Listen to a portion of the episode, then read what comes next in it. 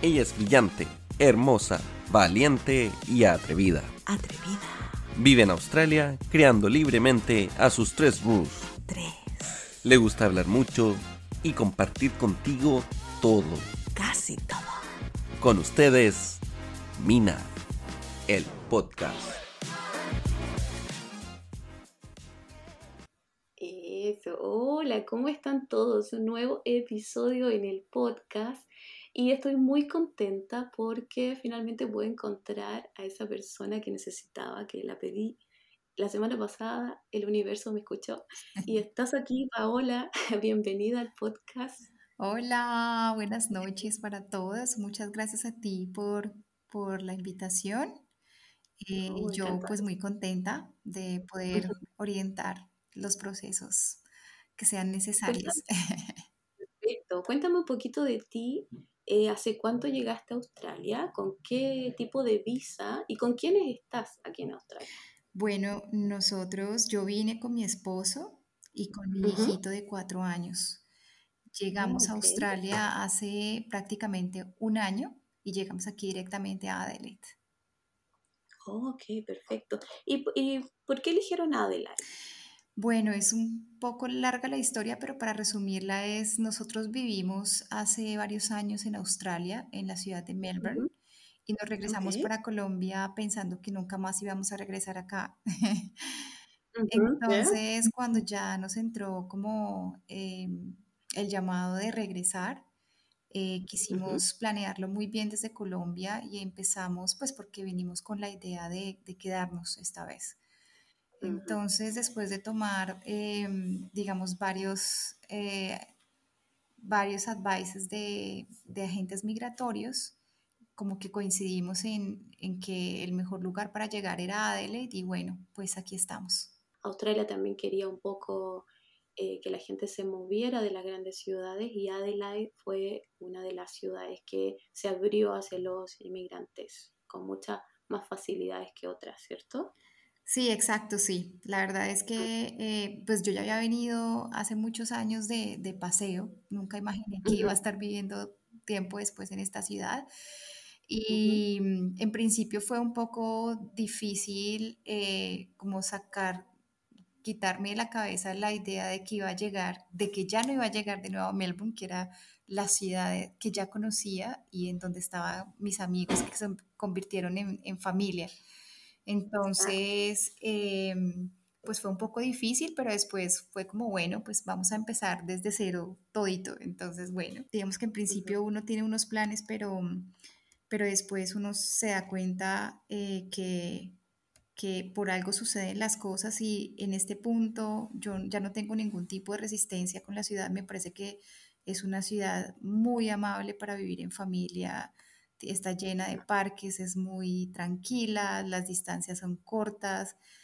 Eh, ahora cuando voy a, a Melbourne es como que siento la diferencia y, y me encanta estar aquí, debo decir. La comparación se te hace muy grande en Melbourne quizás ahora, como Claro, exacto, ya se me hacen como que un recorrido en carro de 45 minutos, es como, uy, no, eso es muy lejos. sí, uno empieza con los años también a exagerar y a ponerte más cómoda, ¿cierto? Y además en el contexto de mamá. Imagino que la primera vez que viniste todavía no eras mamá. No, exacto, no, no era mamá, no. Entonces, entonces van cambiando muchas cosas. Cuéntame, ¿qué hacías en Colombia y qué haces acá en Australia en términos de trabajo? ¿A qué te dedicas? Bueno, pues eh, en Colombia yo soy licenciada en artes escénicas, soy profesora de teatro y aquí en Australia soy educadora cualificada en un, en un centro de childcare y estoy empleada en este lugar desde hace seis meses. Oh, perfecto. ¿Y cómo llegaste a, a este nicho? ¿Cómo, qué tuviste que hacer para aplicar un trabajo de educadora acá en Australia? Bueno, esta información que les voy a contar es súper clave para todas esas mamás educadoras que tienen su background de, eh, de- de educadoras en sus países em, para que se quiten y se sacuden los miedos y se lancen al ruedo. Exactamente, por eso este podcast, ¿cierto? Aquí, aquí está la información, atentas, por favor. Bueno, pues yo llegué a Australia hace un año em, y vine con, con la idea muy clara de que ya no quería venir a hacer los trabajos que había hecho eh, la primera vez que vine porque sentía que tenía un nivel de inglés que me, me, me permitía poder estar en otros, en otros espacios y quería pues sacar provecho para poder crecer de manera profesional. Entonces, en principio cuando llegué tenía mucho miedo con el tema del inglés y es que me habían eh, comentado que si yo trabajaba en un childcare tenía la posibilidad de tener el 50% de descuento para poder tener a mi hijo, que es uno de los grandes dolores de cabeza de las familias que venimos con visas de estudiante porque pues todos saben y para nadie es un secreto que pagar un día de childcare para nosotros es supremamente costoso porque no tenemos ningún subsidio del gobierno. Entonces, em, pues ese era otro de los objetivos con los que veníamos, que poder, poder eh, ingresar a nuestro hijo y darle la oportunidad de que hiciera ya parte del proceso escolar en este país. Entonces, como que tenía eso en mi cabeza, pero duré mucho tiempo soltando el miedo, como de, bueno, pero no me van a dar el trabajo porque yo no tengo ningún estudio todavía acá, solamente tengo pues mi experiencia en Colombia. Eh, y entre esos miedos, un día me encontré con una amiguita que me dijo, mira, eh, hay una figura que se maneja aquí en la industria de, eh, el, del el cuidado de primera infancia, que se llama trainee, que existe también en otras industrias. ¿Y que es trainee? Trainee es la posibilidad que le da la industria a las personas que están interesadas en empezar a trabajar dentro de la industria sin siquiera haber empezado a estudiar. Entonces yo, ella me explicó esta figura y yo no lo podía creer, entonces me dice, ve, te presentas, Em, y ellos te van a dar tres meses, si logras pasar la entrevista, te van a dar tres meses para que tú empieces un estudio. Pero entonces yo dije, no, estoy en la olla. That, that's too good to be true, right? Eso es lo que dicen, es demasiado. Exacto. Es demasiado bueno para ser verdad. Exacto. Entonces yo dije, bueno, yo me encontré con varios problemas, pero dije, voy a ver, los resuelvo cuando ya vaya en el camino. Lo primero es que esto me abre una puerta, es decir, tengo la posibilidad de que me contraten sin que yo tenga ningún estudio certificado en Australia, que era como el, mayor de, las dudas y los miedos que yo tenía. Eh, y yo después, muy juiciosa, me puse a buscarlos ya como de manera más seria y empecé a organizar mi hoja de vida y empecé a aplicar y me llamaron eh, en un solo lugar. Apliqué como en dos o en tres y me llamaron uno solo.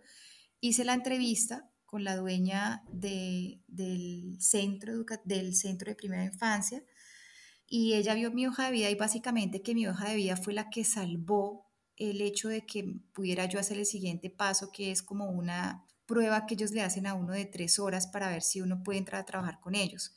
Sin embargo, ella en la, en la entrevista me dice, bueno, pero tú tienes algún estudio acá relacionado con esto y yo le digo no. Me dice, ok, y me habla ella entonces de un proceso del que yo no tenía ni idea y que fue mi salvación.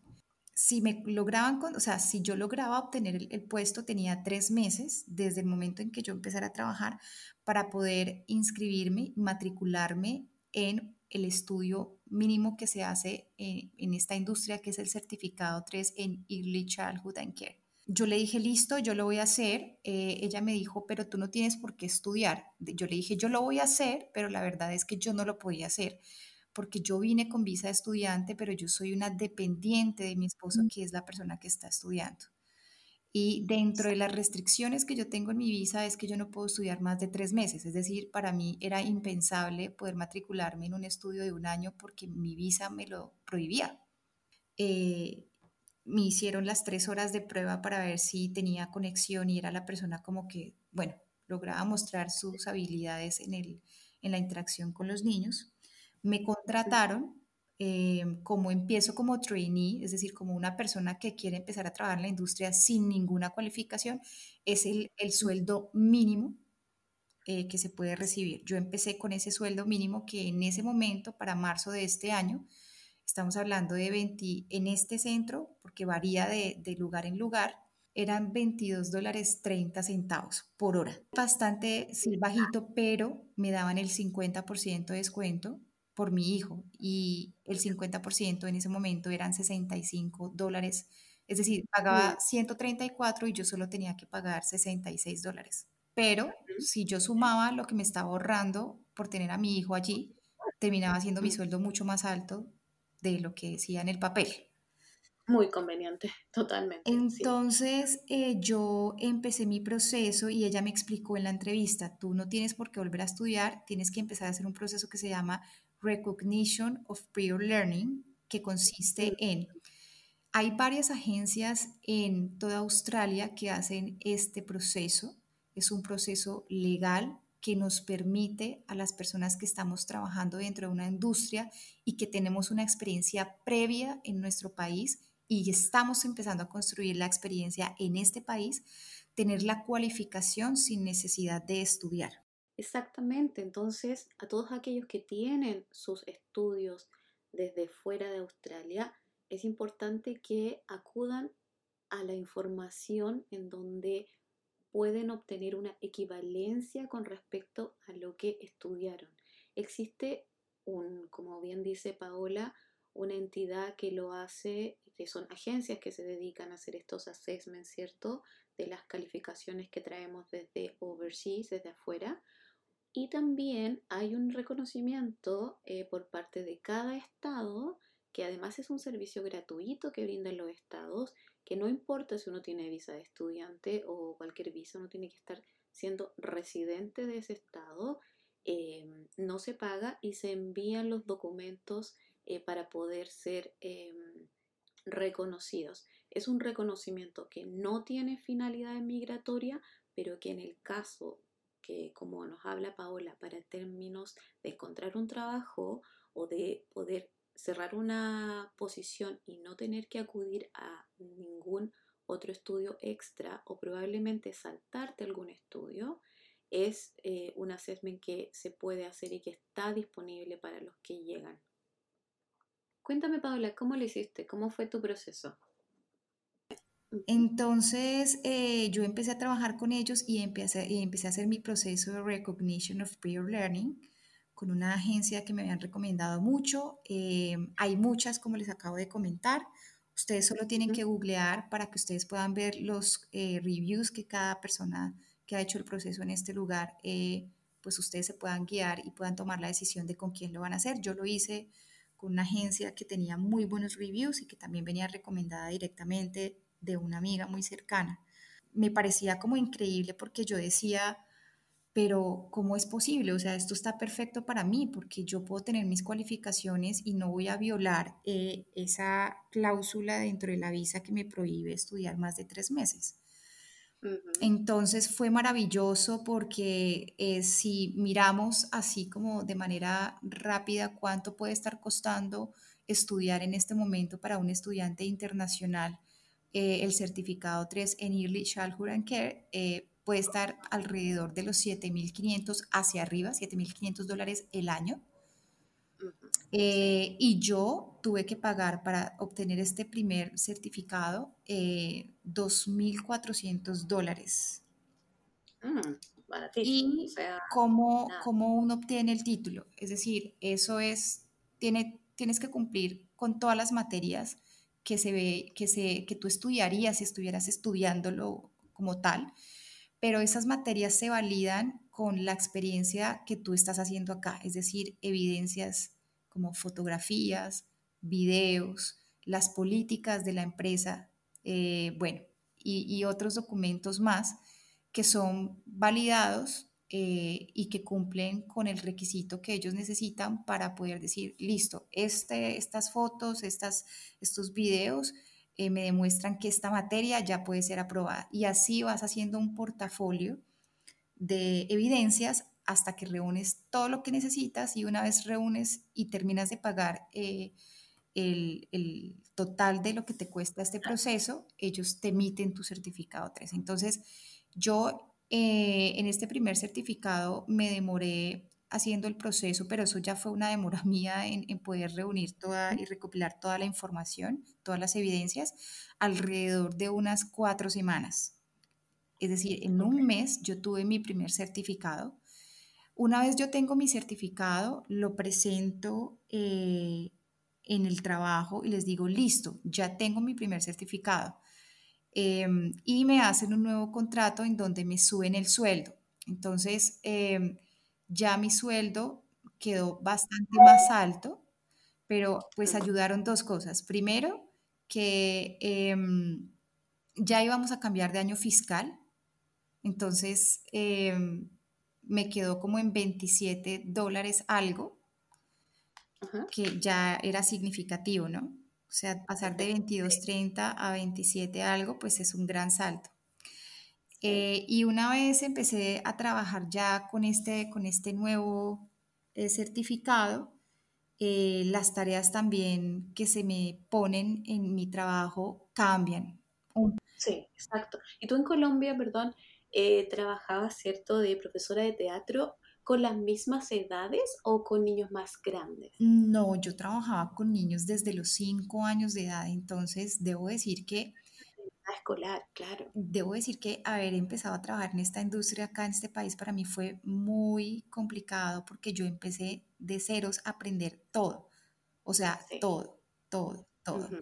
Y eso pues asusta, el tema también del inglés, eh, yo iba muy decidida diciendo como, bueno, siempre me afectó haberme devuelto para Colombia, ¿no? Y estar un tiempo sin hablar inglés, sin, sin, escucharlo, entonces volver y retomarlo, uff, lo sentí, lo, sí, sí, lo sentí fuerte, pero yo dije, bueno, pues este es un país que está acostumbrado a recibir, eh, mejor dicho, a, a, convivir con el extranjero, entonces, pues si uno no habla bien o no entendió, pues ellos deben estar acostumbrados a repetir, pues lo que uno no entendió, o a entender o a, cachar la mejor idea de lo que uno quiere decir. Entonces, esto también puede llegar a ser psicológicamente em, fuerte si uno no está bien parado. Yo llegué con la idea de, de, no, pues si no entiendo, pues les voy a decir que me repiten. Y bueno, pues que me repitan. Pero esto empieza a cambiar, esto empieza a cambiar porque a ti te repiten la primera vez. Depende también del... Eh, es, esto es otro de los puntos importantes que hay que hablar de acerca de esta industria y es que es una industria muy femenina, o sea, aquí no encuentras difícilmente, no he, no he escuchado yo que, que haya habido el primero, pero supongo que los debe haber recónditos, pero los deben haber. Es una industria en donde solamente estamos las mujeres trabajando. Y pues las mujeres también tenemos unos procesos emocionales bien, bien fuertes. Entonces, imagínate que, que, tú llegas y a veces si hay alguna de las educadoras o asistentes educadoras que no está teniendo un buen día y, y tú llegas y, y, le dices varias veces que te repita algo, pues no todas las personas son tan amables y como que la primera vez te repiten y después te dicen como, ah, no, no te preocupes, yo lo voy a hacer o le voy a pedir a alguien más que lo haga. Entonces, oh. este tipo de actitudes empieza a disminuirte en tu seguridad. Y llegas a un punto en el que dices, no, pues ya no les voy a decir que me repitan. Eh, y mejor voy a tratar de, de, cachar la idea principal de lo que me están diciendo, pero pues en ese miedo en el que uno empieza a caer, em, empieza a crearse un espacio para la equivocación grandísima, porque como a ti ya te da miedo decirles que te repitan, si tú estás con la decisión de entender lo que puedas y hacer con base en eso, pues pueda que tú entendiste lo que no era y vas y haces exactamente eso, lo que no era. Sí, te, uy, totalmente. Eh, me siento tan identificada con lo que estás diciendo.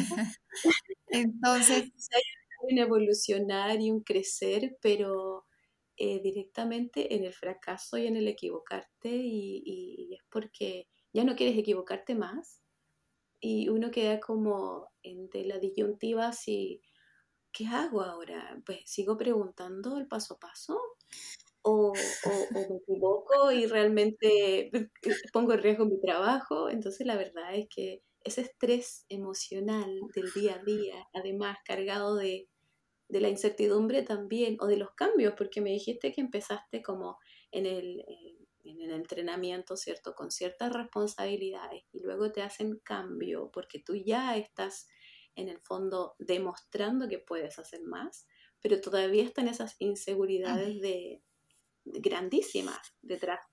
Dios, eso es, no, es que son muchas cosas, son muchos procesos al mismo tiempo, muchos procesos al mismo tiempo.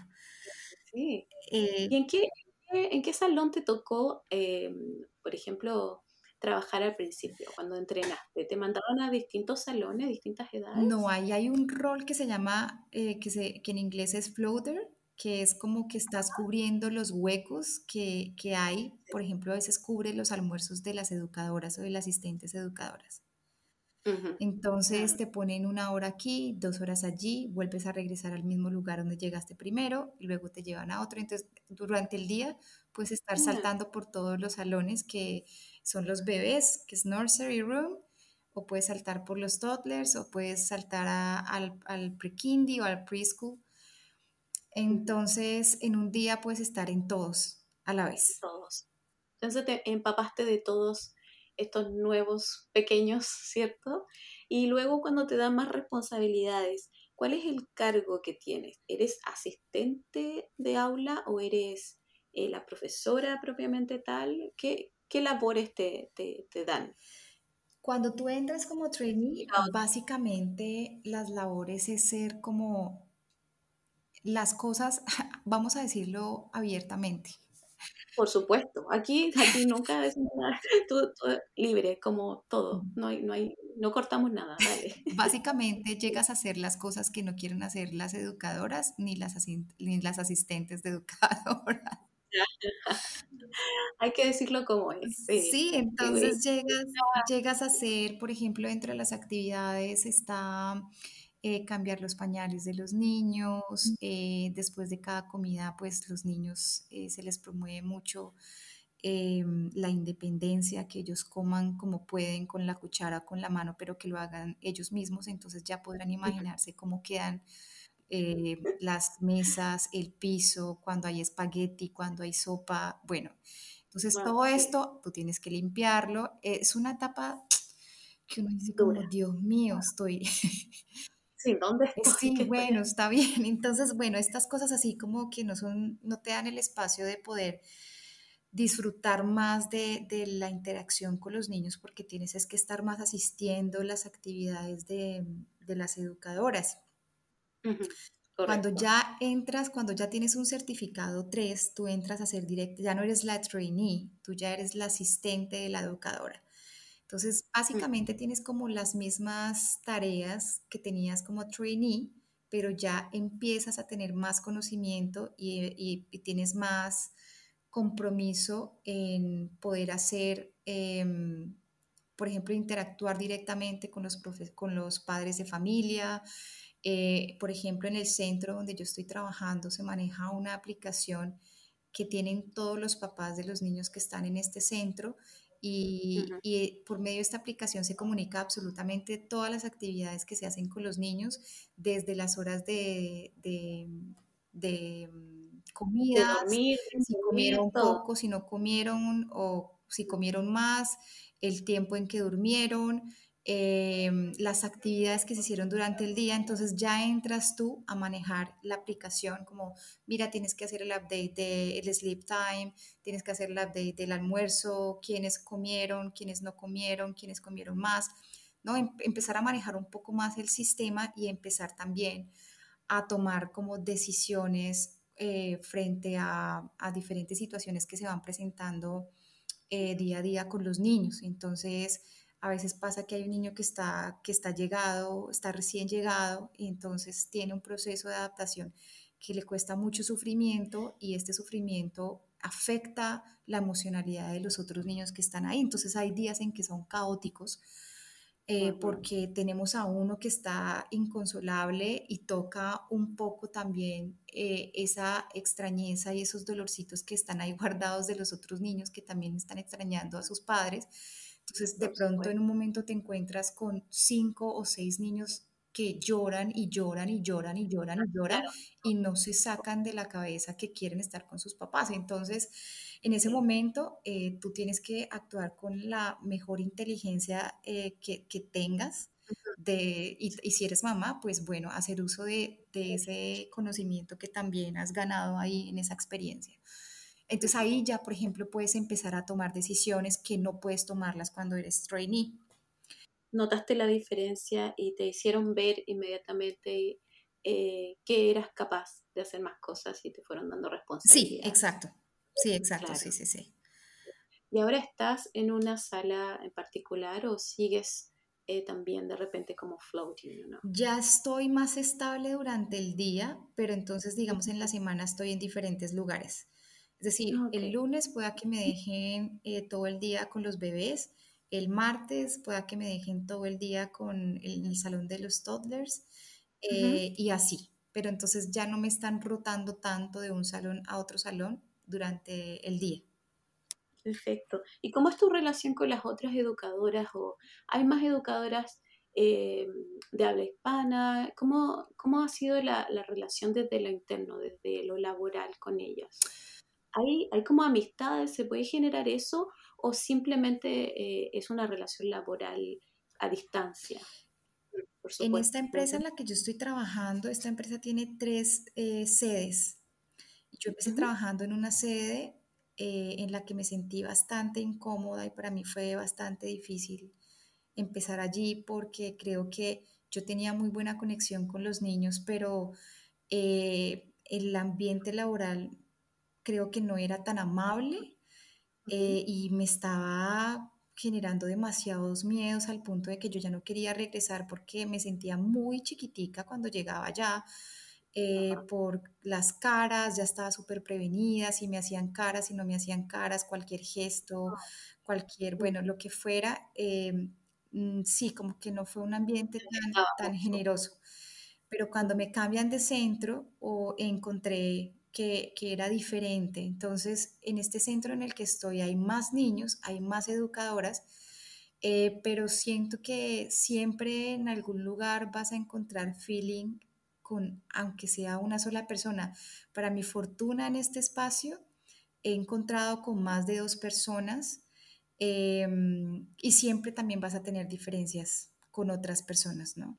Entonces, pues, eh, y también me encontré con, mucha más amabilidad con el tema de, mi inglés. Entonces, eh, aquí ya pues debo estar concentrada como en otras cosas porque siento que encontrármelas a ellas em, en, otra tónica, además más como de, presión, pero como de, de, la presión de que debes aprender a hacer las cosas con más rapidez, actuar con más inteligencia, con más sentido común, es diferente eh, a que tengas que estar actuando todo el tiempo con miedo, buscando como la aprobación, como saber si te entendieron, que no piensen que eres un idiota porque no pudiste expresar lo, que, lo, que, lo que quieres expresar, ¿no? Porque al principio el miedo con el tema del inglés es es que finalmente, em, aunque uno creería que las personas aquí están muy acostumbradas a estar interactuando con, con, em, extranjeros, eh, sí, sí, sí, se siente que, a veces piensan que como uno no puede expresar algo de la manera en que uno quisiera, eh, sí se siente un poco como que creen que uno es una persona eh, mm que es incapaz o que es... La, la, palabra para mí es idiota. Sí, sí, entiendo perfecto. Como que uno fuera tonta, ¿sí? Pero es como, es como ese video de Sofía Vergara, ¿cierto? Cuando dice, eh, esta gente no sabe lo, lo inteligente que soy en mi, en mi, idioma, como en español, soy muy inteligente y me gustaría poder demostrarles. Tengo unos amigos que que el Seba, que también grabó conmigo, eh, que es como si supieran que yo les podría dar cátedra de lo que yo sé en mi propio idioma, ¿cierto? Y se quedarían todos callados escuchándome la capacidad que tengo.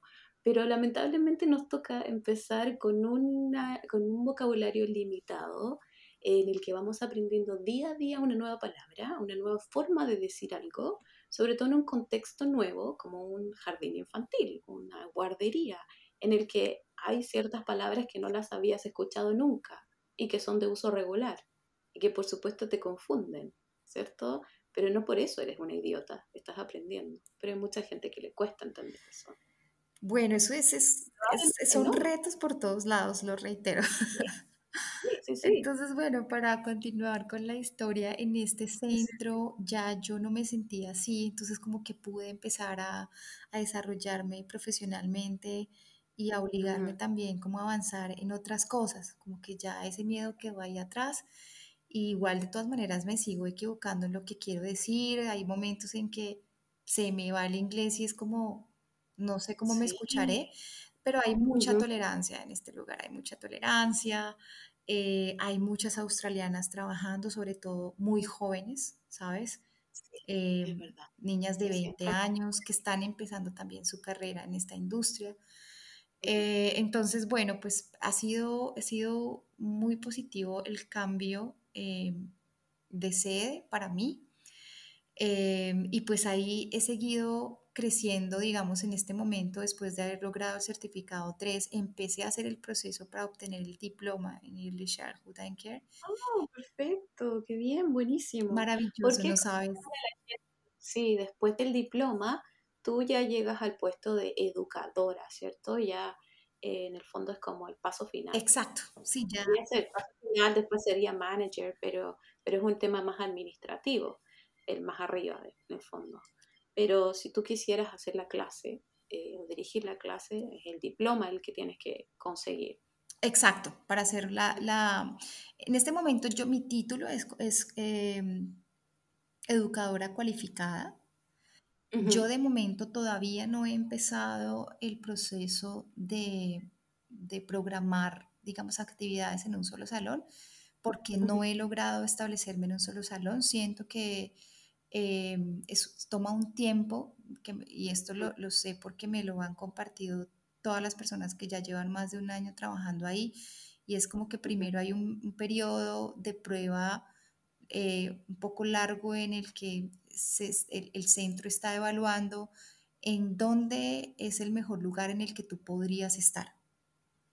Sí, exactamente. Entonces ya cuando ya tenga yo ese espacio en el que me digan, bueno, eh, consideramos que este es el lugar en el que debes estar y aquí te vas a quedar, entonces ya siento que en ese momento em, ya voy a entrar con el proceso, pero yo no tengo afán, ¿sabes? Porque siento que tengo... Es lo que, es lo que, perdón, es lo que te estaba pensando mientras te escuchaba.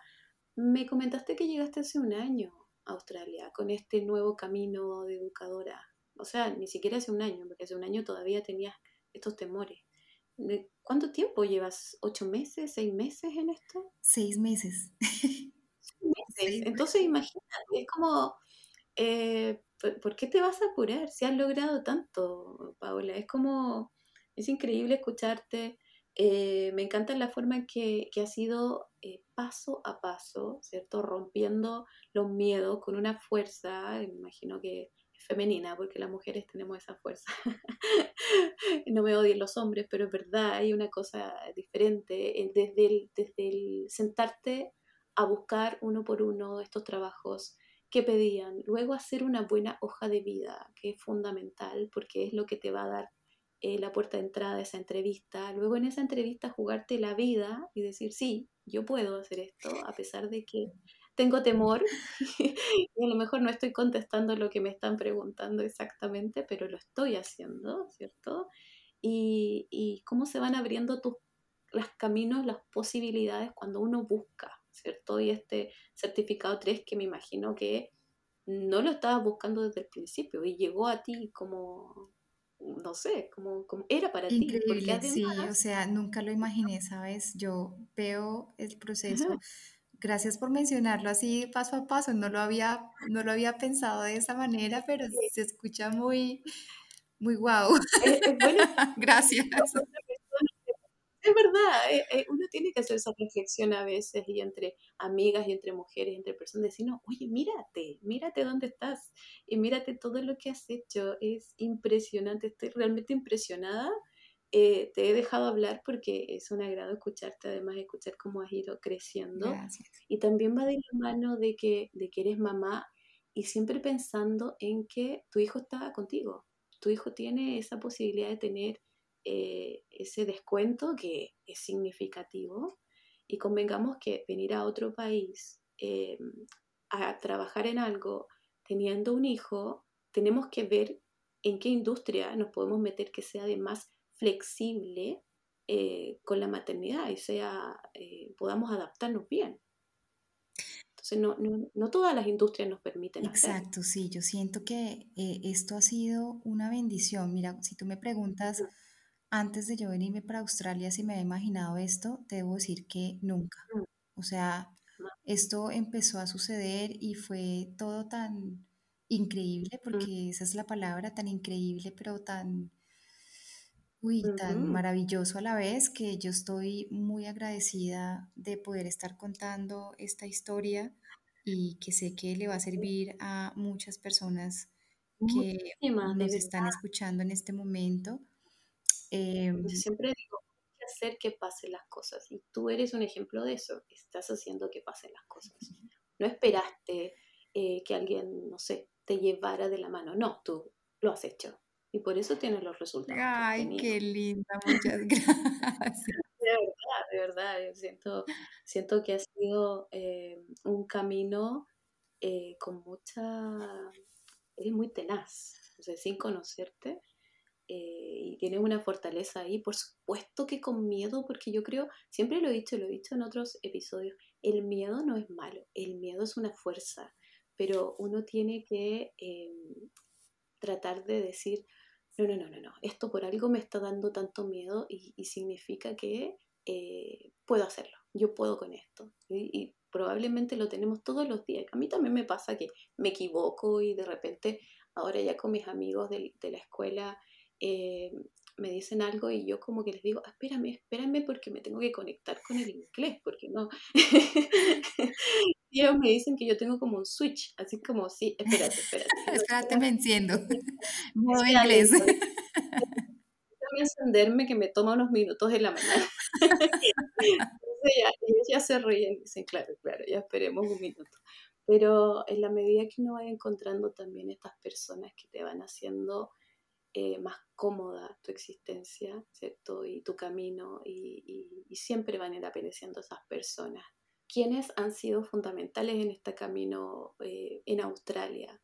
¿Y de qué forma te han ido ayudando? Yo creo que eh, el apoyo de, la persona que uno tenga al lado, de su pareja, es, es, muy fundamental porque no es fácil y eso que yo ya tenía un plus eh, y era que ya yo había vivido en este país y sabía cómo funcionaban las cosas.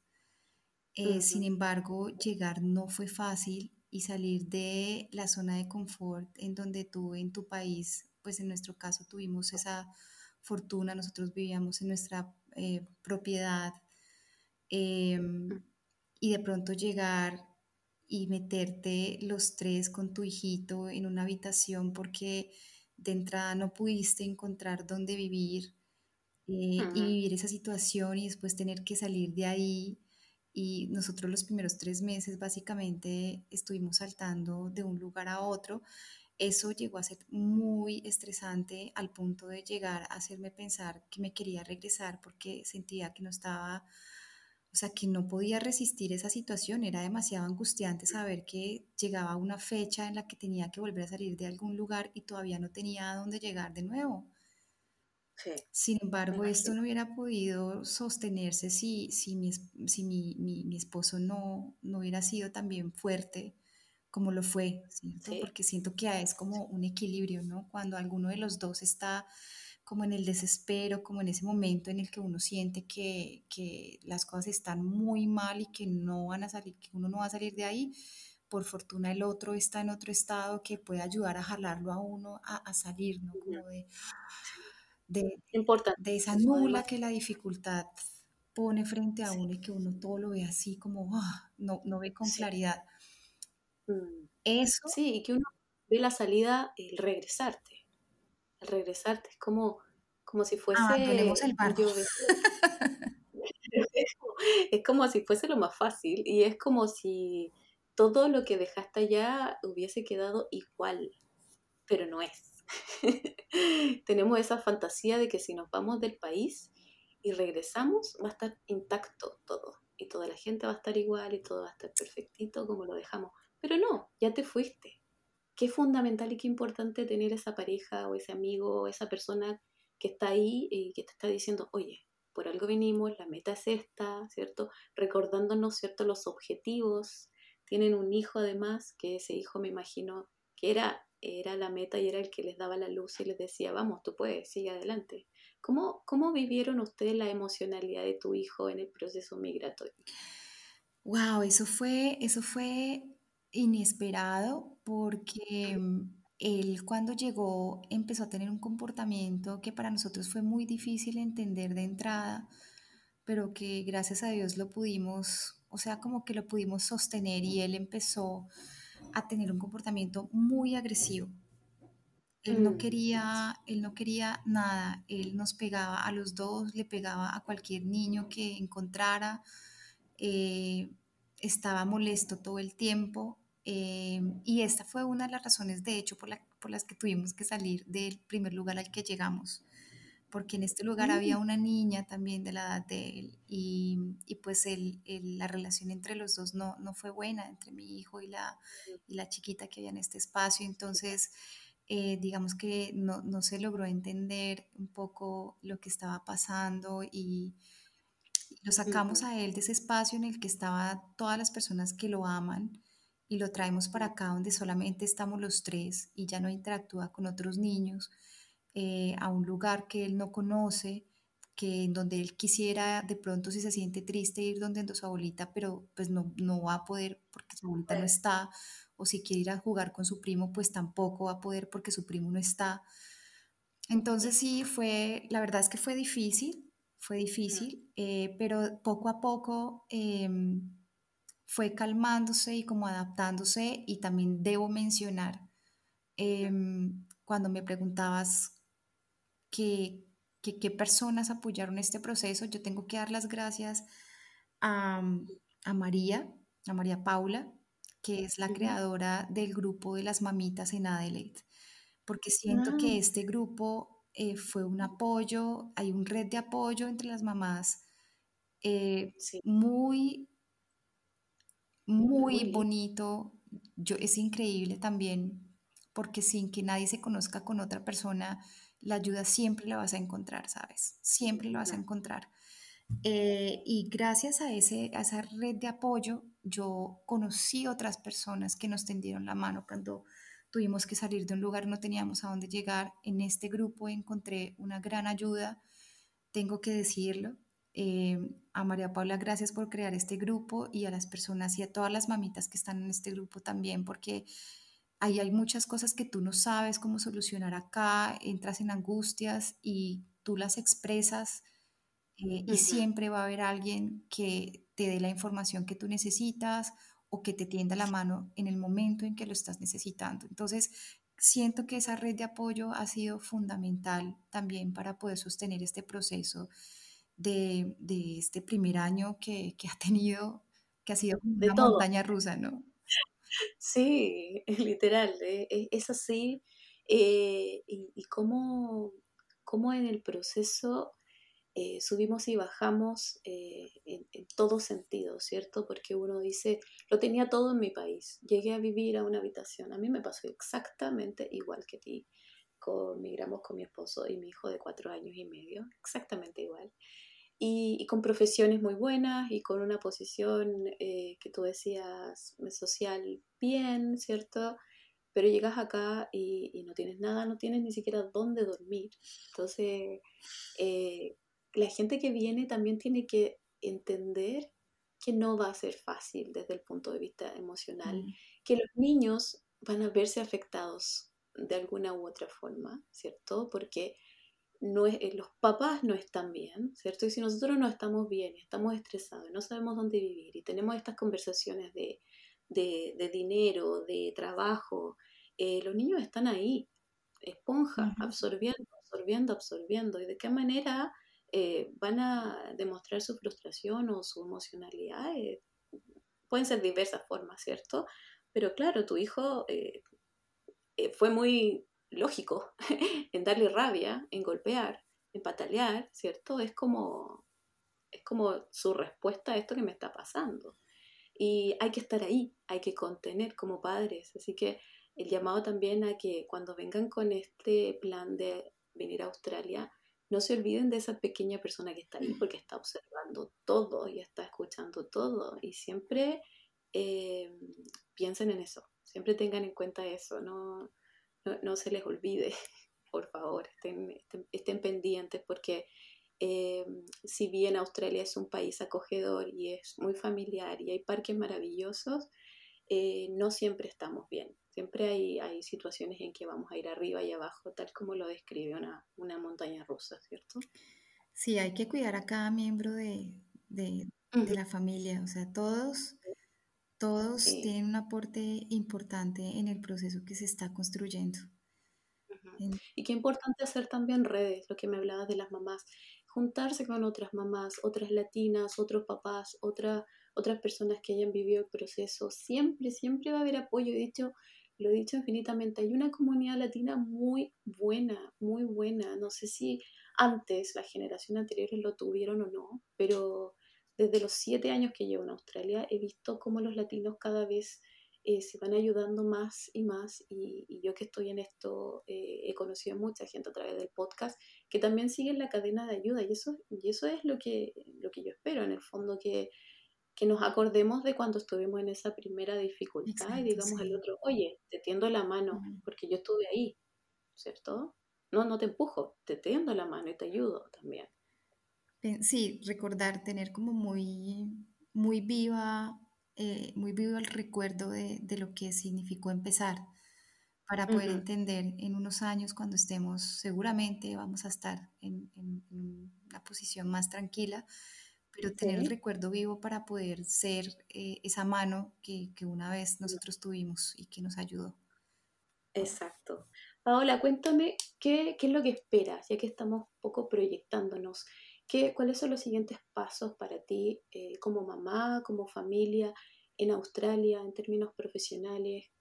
¿Cómo te visualizas en un futuro no tan lejano, un año más o menos? Yo creé también un grupo Em, que se llama Células Madre y es un proyecto que nació eh, desde la necesidad de poder ayudarnos entre todas para poder cumplir con las metas con las que vinimos como familia. Ese proyecto no ha avanzado en realidad mucho, pero bueno, siento que la semilla está ahí y, y bueno, hemos sí hemos avanzado, pero, pero estamos a la espera. Ese proyecto consiste en crear unas células que estén, para mí las células es como un, como un family daycare, de manera en que pudiéramos convocar a las mamás educadoras para que pudieran ser como las cabezas de cada, de cada célula, de forma tal que se empiece una célula y cuando esta célula esté trabajando bien, entonces como pasa con las células eh, en la vida real, se empiecen a multiplicar. Hayan después, dentro de un tiempo, muchas células regadas durante, eh, dentro de toda la ciudad em, y que pudiéramos de alguna manera poder em, establecer unos, unos costos por el cuidado em, de los niños muy económicos porque pues la idea es que sea como que sea una ayuda desde todos los frentes, tanto de las mamitas que serían las cuidadoras, que tendrían la posibilidad de estar con sus hijos en esa célula cuidándolos, ganando dinero, ¿cierto? Desarrollándose profesionalmente y también eh, una gran ayuda para aquellas mamás que, o familias que no tienen el recurso para poder pagar 150 dólares diarios en un shelter, por ejemplo. Sí, aliviar esa carga, ¿cierto? Que es bastante. No, no sabes, o sea, básicamente termina uno trabajando para pagar el childcare. Ah, sí, sí, lo sé. Tengo amigas que, que es como, ¿qué hago? ¿Me lo cuido o voy a trabajar y pago el childcare? Entonces, finalmente, claro, dicen invierto en childcare porque trabajar al menos me mantiene enfocada en el inglés y en tratar de crecer en idioma. Y también se está dando la posibilidad a que los niños em, empiecen a, a, insertarse como en esta cultura, ¿no? Aprender ellos también. Y hay latinos haciendo cosas muy buenas en Australia, así que eh, créanse, cuando yo digo créanse el cuento, créanse eh, lo buenos que son y, y generen este tipo de, de ayudas para ustedes mismos, para mejorar su calidad de vida y para los demás también. que mejor que eso? Me parece un proyecto muy bonito, muy bonito, Paola, de verdad. Espero que, que, que, tenga frutos pronto. Bueno, pues estamos a la espera, estamos a la espera de, de, de, ver cómo podemos avanzar. No es un proyecto que sea muy fácil de realizar, pero de todas maneras hay que mencionar también que la necesidad de, de, poder salir adelante como con los objetivos que cada familia vino a este país está haciendo que surjan ideas muy buenas como las que hemos escuchado últimamente en el grupo de mamitas y es como, mira, estoy ubicada en, en este suburbio, estoy buscando una mamita que esté cerca eh, para que cuide a mi hijo mientras yo trabajo y yo puedo cuidar a su hijo cuando ella trabaje, que es una idea que me parece maravillosa. Por eh, supuesto. No, pues es, es como, es buenísima. O sea, cuando yo empecé a ver, dije, Dios mío, qué recursivos somos. Sí, eso somos. Hay que buscarlo, o sea, es que hay que hacerlo. No, no, no, no hay que quedarse esperando que las cosas se solucionen solas. Hay que buscarlo. Eh, y creo que sí, que somos, no sé si será solo los latinos, pero yo creo que puede ser una característica de, de ir buscando la ayuda, como sea.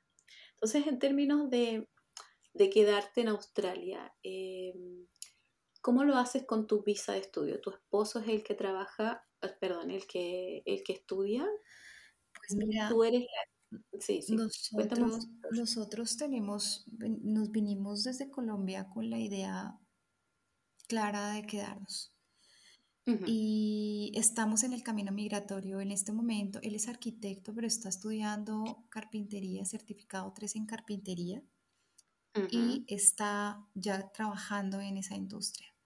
Entonces, eh, su estudio dura dos años y después de eso podemos aplicar a la visa de graduado, que nos va a dar 18 meses para poder trabajar full time. Como están las cosas y si no cambian, porque sabes que cada año fiscal eh, trae, trae novedades. Si esto no cambia, eh, pues después de que él se gradúe y tenga un año de experiencia en, esta área de la carpintería, ya podríamos aplicar a una residencia. Entonces ahí vamos, toma un tiempo todavía, pero lo importante es que vamos por la ruta, vamos a ver qué pasa de aquí a allá. Nosotros tenemos ese propósito, pero pues también hay que escuchar los propósitos del cielo, a ver si coinciden. Sí, por supuesto. Están, están muy, muy, muy bien proyectados, se nota que lo han pensado, se nota que, que va a tener buen fruto. Ah, eh, me ha encantado, Paola, conocerte a través de tu voz. y de verdad eh, seguiría hablando contigo infinitamente porque tenemos muchos temas en común y porque de verdad eh, ha sido muy, muy, muy agradable. Pero llevamos casi una hora de conversación, entonces yo creo que convengamos que estamos bastante pero ha sido tan eh, gratificante escucharte, tan eh, sorprendente, además impresionante cómo, cómo has ido recorriendo tu camino y, además va a ser muy útil, muy útil. Sé que todas esas educadoras que están ahí o todas esas que tienen un background de, de, profesorado, ¿cierto? Desde, desde, su país o que van a empezar desde cero también, no, no, se, no se pongan límites ustedes en términos de, no, pero no tengo nada que ver con niños, estuve en otro rubro, ¿por qué no? O sea, también es una opción. Y no solamente existe este trainee que hablaba Paola en el área de educación, existe en otras áreas, así que también averiguar, investigar, hacer sus averiguaciones para que se abran estas posibilidades y buscar las oportunidades, porque hay posibilidades de hacer cosas en Australia, hay opciones, pero tienes que ir por ellas. Hay deseos que uno tiene muy arraigados que vienen de una necesidad de salir de un espacio, en este caso, que uno no quiere estar. Seguramente que las motivaciones hay muchas y diferentes, em, pero hay que tratar de equilibrar estos deseos con el sentir, es decir, conectarse muchísimo con uno mismo y, y, agarrarse de lo que uno, de la fortaleza que uno sabe que lleva dentro y lograr un equilibrio entre estas dos cosas y sacar adelante eh, lo, que, lo que se quiere. Si se viene uno con familia, bueno, pues esto es un juego en donde las fichas se mueven de acuerdo a, su, a sus habilidades y fortalezas. Entonces es hacer un buen equipo y, y venir muy, aunque hay momentos muy difíciles, pero venirse muy, muy convencidos, muy convencidos de la decisión porque ese convencimiento va a ser la fortaleza que los va a sostener en los momentos de dificultad, en los momentos en, lo que los que uno quiere renunciar, en los que uno está pensando que no va a poder. Eh, esa, ese convencimiento, esa fuerza es la que los va a sostener y los va a lograr sacar de esa dificultad eh, que no va a presentarse una, sino varias veces. Entonces, em, hay que tomar el riesgo, hay que tomar el riesgo estar en una zona de confort es chévere en algún momento para tomar un descanso, unas vacaciones, pero salirse de ella nos brinda muchísimo crecimiento en todos los sentidos. Entonces, pues bueno, la invitación es a que, a que se sientan, a que activen su, su sentir, su intuición y que logren conectarse con sus deseos y ya, agárrense de lo que ustedes saben que son y echen a rodar su proyecto que aquí les está esperando Australia con un montón de enseñanzas de todo tipo. Es verdad, es verdad. Vengan con el corazón abierto a escuchar, escúchense a sí mismos, escúchense, no, no se silencien y apóyense siempre en esa persona que, con la que vienen, si es que vienen en familia. Eh, muchísimas gracias, Paola. Eh, creo que ha sido un capítulo hermoso, hermoso, hermoso, maravilloso. Y nada, agradecidísima y espero que, si estoy por Adelaide, no, nos conozcamos eh, y, ya esté rodando ese proyecto maravilloso de células madre y que, quién sabe, llega hasta acá a Brisbane, alguna otra educadora se comunica contigo y le gusta la idea y escuchó este podcast y, se empezó a, a masificar, ¿por qué no? Hay que soñar en grande siempre. pues mira, esto que tú estás haciendo es una gran ayuda para muchísimas personas porque supongo que por medio de, este, de, esta tecnología estás tocando muchos temas de mucho interés para las personas que están empezando a ver en Australia una posibilidad de vida o de experiencia por lo menos. Para ti, muchísimas gracias por tomarte el tiempo, tomarte el, dedicar un tiempo de tu vida para contactar a las personas que hemos hecho parte de este proyecto tuyo personal que está ayudando a muchísimas personas. Em, bueno, pues muchas gracias de todo corazón. Lo estás haciendo muy bien, lo estás haciendo muy bien. Gracias, tú también, tú también. Vamos a tirar los flores ahora, tú también lo estás haciendo muy bien. Un abrazo, Paola, que estés muy bien.